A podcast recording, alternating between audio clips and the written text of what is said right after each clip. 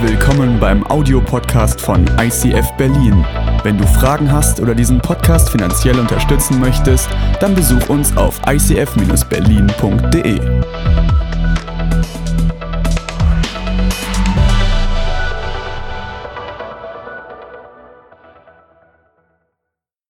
Wir als Kirche sind davon überzeugt, dass wenn du Werte für dein Leben zugrunde legst, dass Wunder eine logische Folge sind.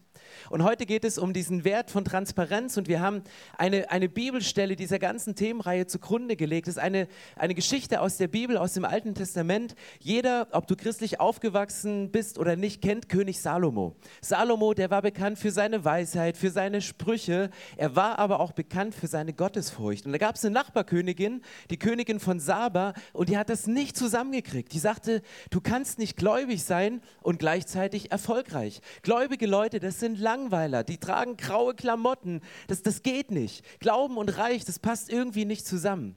Und deswegen ist sie zu ihm hingereist und wollte sich davon überzeugen, ob das wirklich stimmt. Und in 1. Könige 10, ich lese euch die Stelle mal vor, als die Königin von Saba zu Salomo kam, sprach sie mit ihm über alles, was sie sich vorgenommen hatte. Salomo beantwortete alle ihre Fragen. Nichts war so schwierig, dass der König es ihr nicht erklären konnte. Sie ist hingegangen und hat gesagt, ich möchte dem auf den Grund gehen, ich möchte dir Fragen stellen. Im weiteren Text steht, dass sie sich Rätsel ausgedacht hat, um ihm wirklich zu prüfen, ob da was dran ist an seinem Glauben, ob da was dran ist an seiner Beziehung zu dem lebendigen Gott, mit dem er die ganze Zeit, von dem er die ganze Zeit geschwärmt hat. Und Salomo konnte jede dieser Fragen beantworten. Und ich glaube, wenn du relevant sein möchtest, wenn du relevant sprechen möchtest und dich der Relevanz in deinem Nä Leben nähern möchtest von dem, was Bedeutung hat und was von Bedeutung bleibt, wenn du vielleicht nicht mehr auf dieser Erde bist, dann musst du Fragen stellen. Musst du dich selbst in Frage stellen lassen und mit Fragen tiefer und tiefer und tiefer gehen. Und deswegen geht es heute um das Thema Relevanz. Und wenn man jetzt in die Kirche kommt, denkt man, na gut, das ist nicht das erste Wort, was ich mit Kirche in Verbindung bringen würde.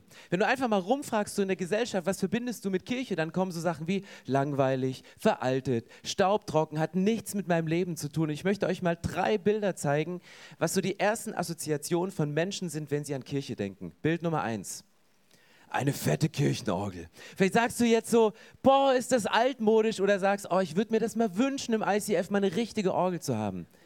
Die Orgel, die wir heute so als geistlich und als Möbelstück für die Kirche äh, sie dort nicht missen möchten, war damals ein Instrument, was nicht zuerst in der Kirche eingesetzt worden ist, sondern das war ein Instrument, was absolut am Puls der Zeit war. Das war das erste Dolby Surround System. Das wurde in Konzertsäle eingebaut, um die Menschen mal so richtig einzulullen mit so einem richtigen Sound, mit den tiefsten Basstönen, die du spielen kannst und den filigransten Höhen, die man in den Tasten greifen konnte.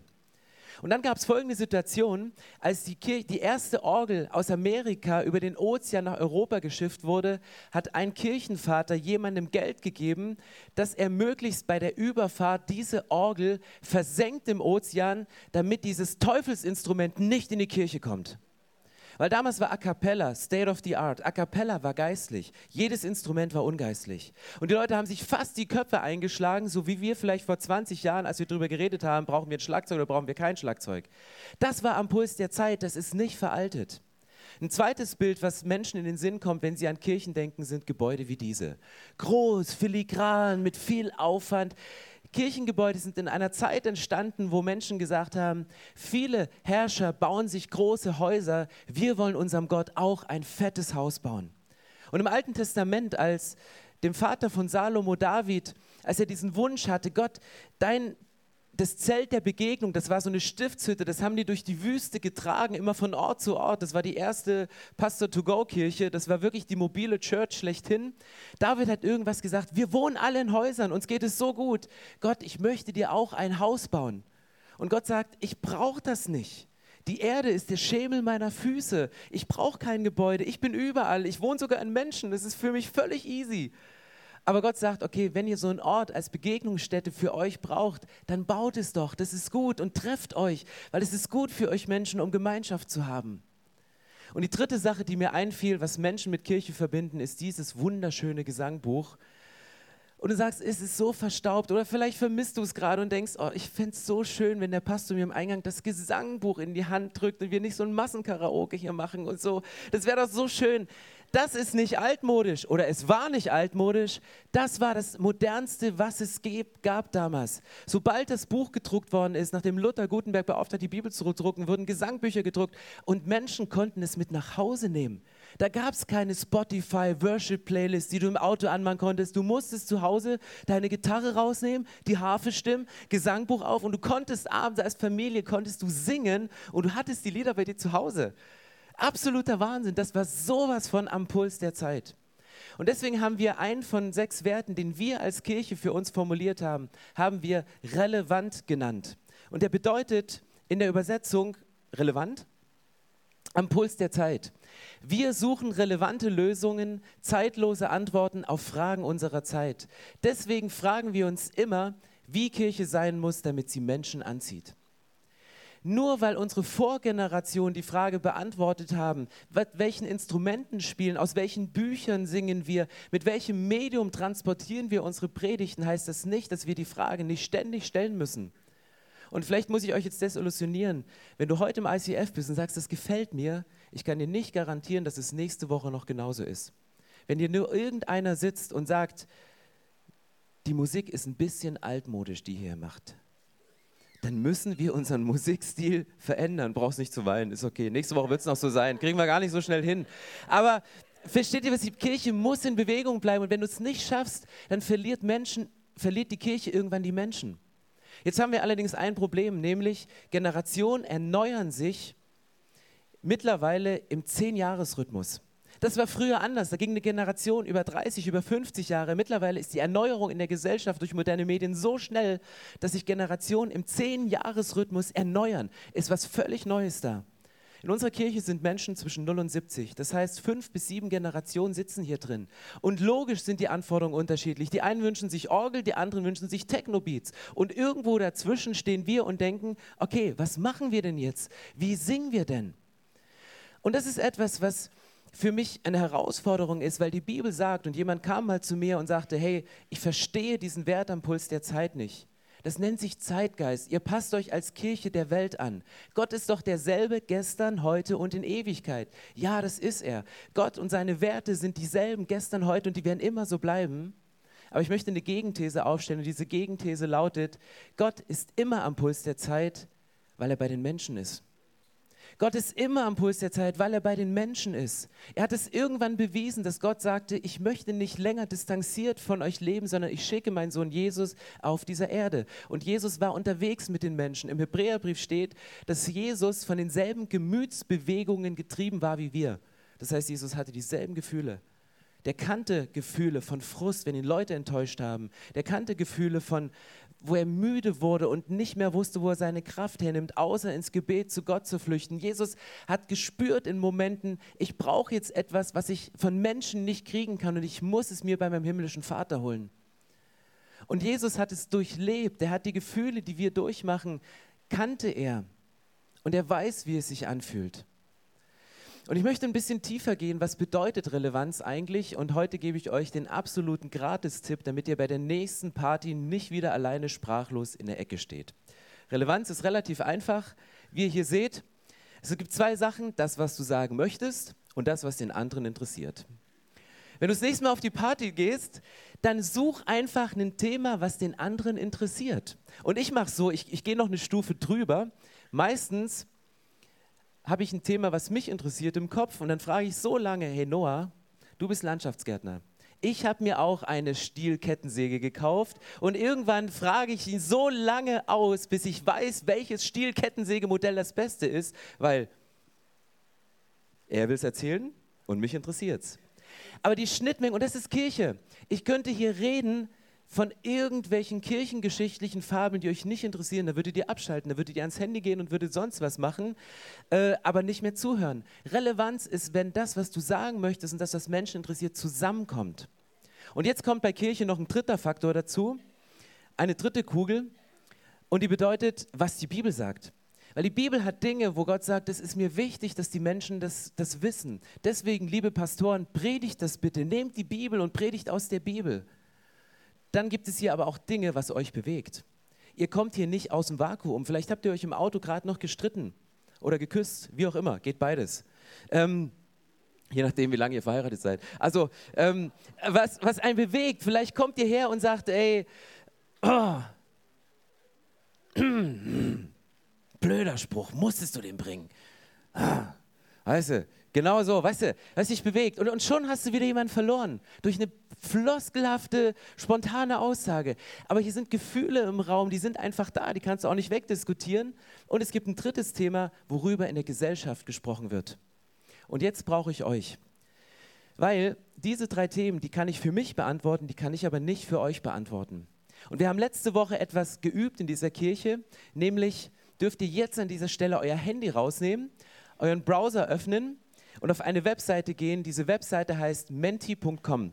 Wenn ihr einfach eingebt www.menti.com, dann seid ihr auf dieser Webseite und dann werdet ihr nach einem Code gefragt und der lautet 143711. Und die ersten drei sind schon drin, weil die erste Frage ist, was bewegt dich persönlich gerade am meisten? Und ich möchte die drei Fragen von euch beantworten. Was bewegt euch gerade? Und ihr könnt es hier reinschreiben. Autos, Liebe, die BVG. Das,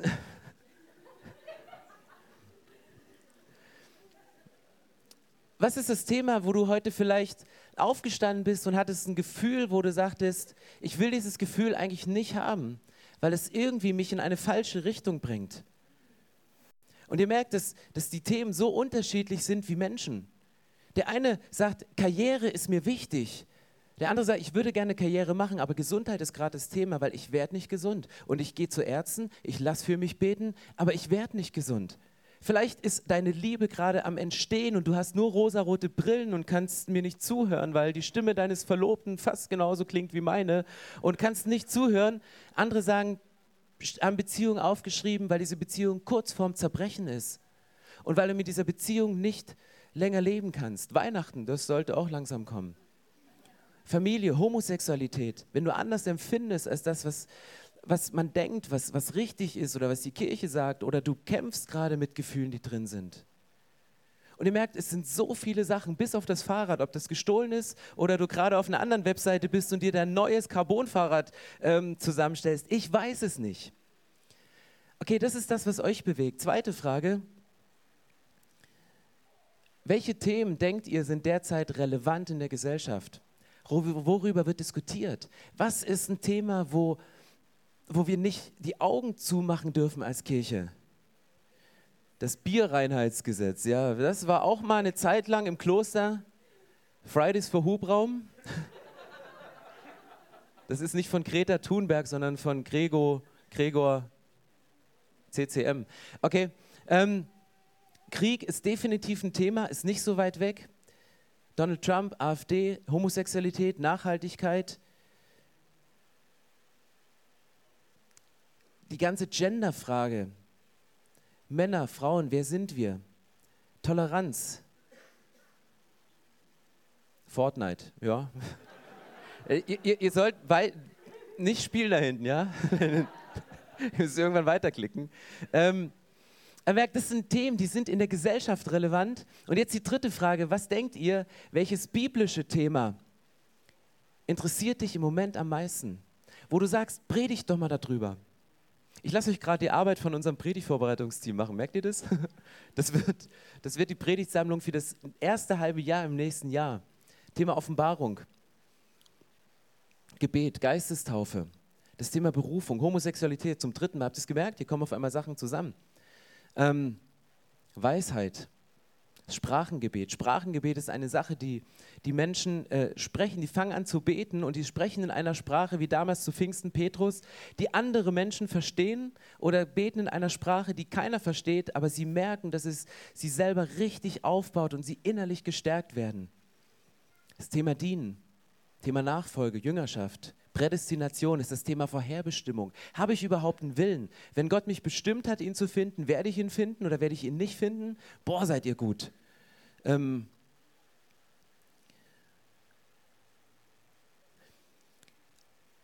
okay, und merkt ihr, wovor, wovor welche Herausforderung wir als Kirche stehen? Das sind genau diese drei Kreise.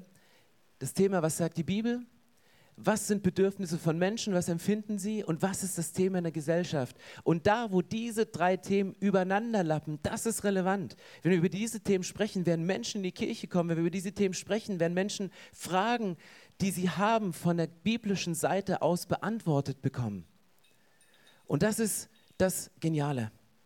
Ich habe ein Zitat mitgebracht von Theodore Roosevelt, um es nochmal runterzubrechen auf uns und es nicht in theoretischen Fabeln irgendwie münden zu lassen. Theodore Roosevelt sagt einmal, People don't care how much you know until they know how much you care.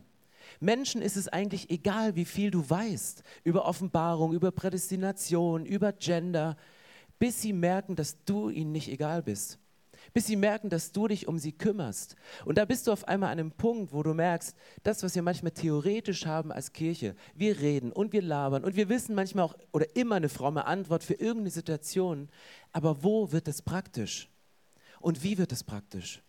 Ich bringe euch mal ein ganz kleines Beispiel, ein ganz einfaches Beispiel, weil ihr habt es jeder in der Tasche, ihr habt es gerade bewiesen, mein Telefon.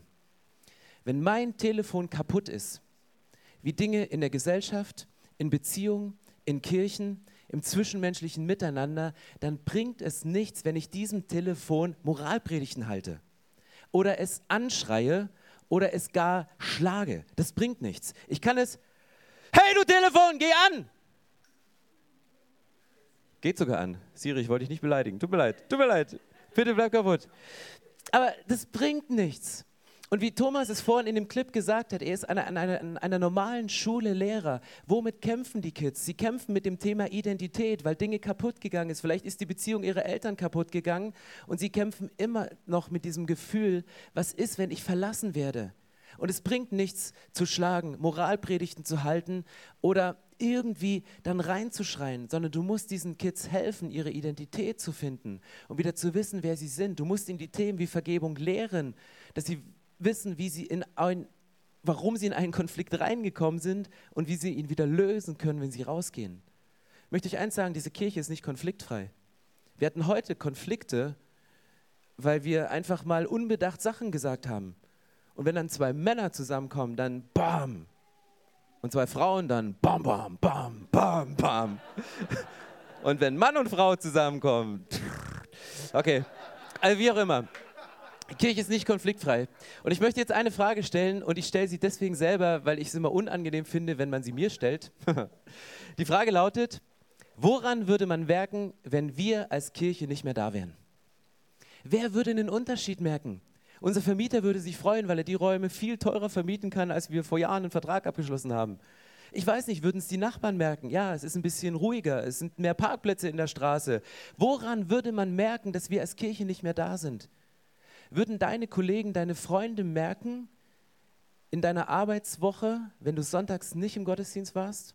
Wenn du Gott nicht begegnet bist, wenn du im Worship nicht aufgetankt hast, wenn du nicht Vergebung beim Gebetsteam in Anspruch nehmen konntest oder Tausch am Kreuz für eine Sache, die dich seit Jahren begleitet, vornehmen konntest? Ich träume davon, ganz ehrlich, relevant sind wir als Kirche, glaube ich, zu einem ganz homöopathischen Anteil, ich glaube, Relevanz einer Kirche wäre dann erreicht, wenn die Bundesregierung, bevor sie ein Gesetz erlässt, erstmal sagt, hey, lass uns doch mal die Kirchen der Stadt fragen. Lass uns mal zu den Christen gehen und fragen, was die gerade beschäftigt. Dass sie uns ihre Meinung sagen zu dem, was kommt. Relevant wäre eine Kirche dann, wenn die Straßen für Gottesdienste gesperrt werden müssten und nicht nur für einen Marathon. Wenn die BVG extra Züge einrichten müsste, weil sie es einfach im Zwei-Minuten-Takt nach Tempelhof einfach überfüllt sind. Eine Kirche wäre dann relevant, wenn ein Geschäftsführer sagt, okay, wir lancieren ein neues Produkt, das wollen wir auf den Markt bringen. Lass uns doch mal das Gebetsteam der Kirchen fragen, dass sie darüber beten, dass dieses Produkt wirklich das Leben von Menschen nachhaltig verändert und prägt. Und nicht einfach es auf den Markt hauen für Gewinnmaximierung, sondern wirklich zu denken, wie können wir denn reale Probleme wie Hunger und Krieg lösen? Das wäre für mich Relevanz der Kirche. Und diese Relevanz passiert nicht, indem ich hier, ich kann noch lauter reden, aber Lautstärke, da wird eine Predigt nicht vollmächtiger, sondern wenn ich anfange, das zu leben. Wenn du sagst, in dem Bereich, wo ich stehe, mache ich einen Unterschied.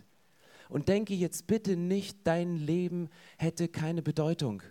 Viele Menschen sagen, ja schön, du hast eine Stimme als Pastor, dich kennt man von YouTube, und, aber ich nicht, ich bin in meiner Uni, ich bin in meiner Firma gefangen. Sei froh, es ist gut, das ist dein Platz. Denke bitte nicht, dein Leben hätte keine Bedeutung. Ich habe letzte Woche eine Geschichte in der Bibel gelesen. Das ist die Geschichte von dem besessenen Gerasener. Klingt erstmal völlig spooky, völlig strange. Das ist ein Mann, der wohnt in Gerasa und Jesus wollte in diese Stadt hineingehen und das ganze Volk hat sich gewehrt und sagt, Jesus, wir wollen dich nicht, wir brauchen dich nicht. Sie haben quasi so eine Antistimmung gegen Jesus, gegen Kirche und gegen diese Religion gemacht, die gesagt haben, wir wollen dich nicht. Aber Jesus macht eh meistens das, was er will und für gut erachtet und vor allen Dingen macht er das, was er für dich gut erachtet und er geht in dieser Stadt und dort trifft er diesen Mann. Und dieser Mann, der war so von negativen Kräften beeinflusst, dass selbst die Bewohner des Ortes gesagt haben, wir können dich nicht ertragen, wir schicken dich in die Höhlen. Und weil der immer so aggressive Gewaltausbrüche hatte, haben sie ihn in Ketten gebunden. Und er hat aber in so Momenten, wo diese Kraft über ihn kam, hat er diese, diese Ketten einfach zerrissen und ist wieder zurück und hat sich selber geschädigt. Und Jesus geht zu diesem Mann und konfrontiert ihn mit diesen finsteren Mächten. Und dann fangen diese Mächte ihm gegenüber an zu sprechen und sagen, bitte Jesus, du hast Vollmacht, bitte schick uns nicht in die Wüste. Wenn du uns austreibst aus diesem Mann, lass uns doch in diese Schweineherde einfahren. Und Jesus macht es, die, die, dieser Geist geht in die Schweineherde und die stürzen sich die Klippe runter und sind tot. Und das Volk ist immer noch auf so einer Anti-Haltung und sagt, Jesus, was machst du hier? Du bringst unseren Frieden durcheinander. Nein, er bringt den Frieden wieder rein.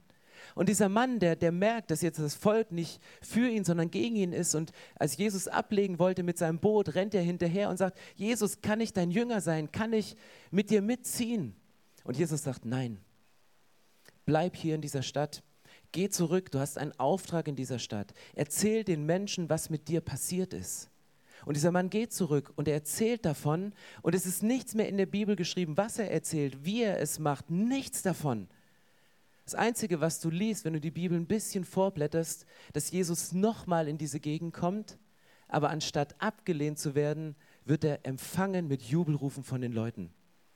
Dieser Mann, den die Gesellschaft abgestempelt hat, der von sich selber gedacht hat, was kann ich denn mit meiner Vergangenheit, mit dem, was ich alles kaputt gemacht habe, mit meinen Aggressionen, was kann ich denn bewirken? Was hat er bewirkt? Er hat das ganze geistliche Klima einer kompletten Stadt verändert. Er hat die komplette Stadt in ihrer Einstellung zu Jesus verändert. Denke bitte nie, dass dein Leben keine Bedeutung hätte. Dein Leben hat eine Bedeutung mit deiner Geschichte. Lebe mit der Einstellung, ich habe etwas, was diese Welt braucht und ich möchte es dieser Welt geben. Ich habe etwas, was diese Welt braucht und ich werde es weitergeben. Und vielleicht sind es nicht die großen Reden, vielleicht sind es nicht die, die, die, die Geldsummen, die du irgendwo gibst. Aber ich möchte euch eine Sache mitgeben.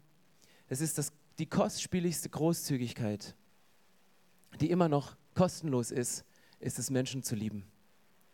Die kostspieligste Großzügigkeit, die immer noch kostenlos ist, ist es, Menschen zu lieben. Und da bist du auf einmal bei dem Thema Relevanz. Egal über welche Themen du gerne sprechen möchtest und welches Thema du gerne ansprechen musst oder möchtest, sag es in Liebe. Das hat Jesus die ganze Zeit geschafft. Jesus hat Wahrheiten ausgesprochen, aber kein Mensch fühlte sich von Jesus abgelehnt, sondern er fühlte sich geliebt von diesem Jesus, als er kam auf die Art und Weise, wie er es gesprochen hat. Und dafür musst du nichts bezahlen, aber das ist ein Wert. Gott ist Liebe. Manche Menschen verwechseln das und sagen, die Liebe ist Gott. Gott ist Liebe, aber die Liebe ist nicht Gott. Wir dürfen die Liebe nicht zum Gott machen, aber durch Gott haben wir den Zugang, Menschen zu lieben, obwohl sie vielleicht ausgestoßen sind in der Gesellschaft, obwohl sie ihre Aggressivität vielleicht an uns ausgelassen haben, obwohl sie Dinge getan haben, die nicht in Ordnung waren. Und das bringt uns als Menschen wieder nahe zu unseren Mitmenschen. Das bringt uns als Menschen näher zu unserem Partner, zu unseren Kindern. Da passiert wieder Versöhnung. Und wisst ihr, dass das eine der krassesten Eigenschaften ist, die ich an Jesus so verehre?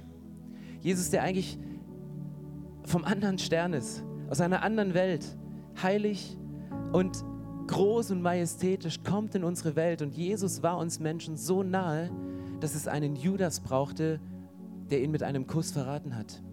Jesus war den Menschen so nahe, dass man ihn nicht unterscheiden konnte. Dass selbst bei so einer kleinen Gruppe von zwölf Jüngern im Garten Gethsemane kurz vor der Kreuzigung, dass ein Judas sagen musste, hey, nur, dass ihr ihn nicht verwechselt, der, zu dem ich hingehe und dem ich einen Kuss gebe, übrigens, das ist der Jesus.